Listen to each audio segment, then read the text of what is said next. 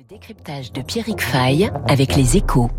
Bonjour Pierrick. Bonjour Renaud. Sciences Po Bordeaux pour Pierrick Fay, je tiens à le signaler. Pierrick, l'autorité de la concurrence soupçonne une entente entre les géants français des prises électriques. L'autorité vient de transmettre une notification de grief à quatre entreprises du secteur, dont les géants Legrand, Schneider et Rexel.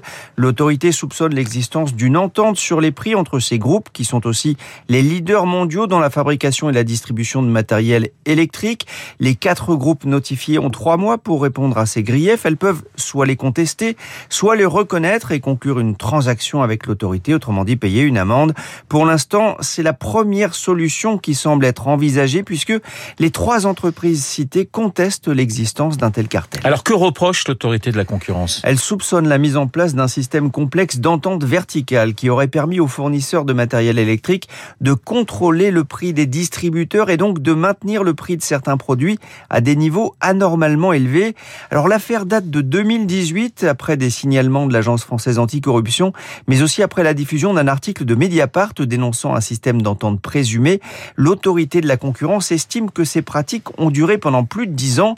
Les groupes visés vont devoir se montrer convaincants, alors que le parquet national financier a aussi ouvert au même moment une enquête contre ces mêmes groupes. Une série de perquisitions avait eu lieu en 2018. Ils risquent des amendes importantes.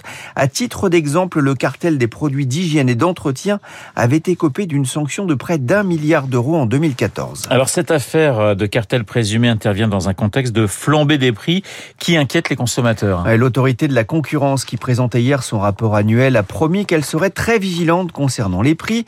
Nous sommes là pour rendre du pouvoir d'achat aux consommateurs, a averti son président Benoît Curé.